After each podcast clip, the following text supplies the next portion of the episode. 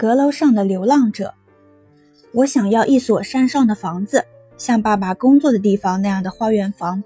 星期日，爸爸的休息日，我们会去那里。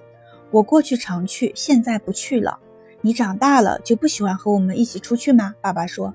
你傲起来了，雷尼说。我没告诉他们，我很羞愧。我们一帮人全都盯着那里的窗户，像饥饿的人。我厌倦了盯着我不能拥有的东西。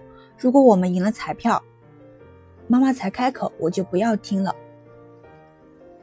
那些住在山上、睡得靠星星如此近的人，他们忘记了我们这些住在地面上的人。他们根本不朝下看，除非为了体会住在山上的心满意足。上星期的垃圾，对老鼠的恐惧，这些与他们无关。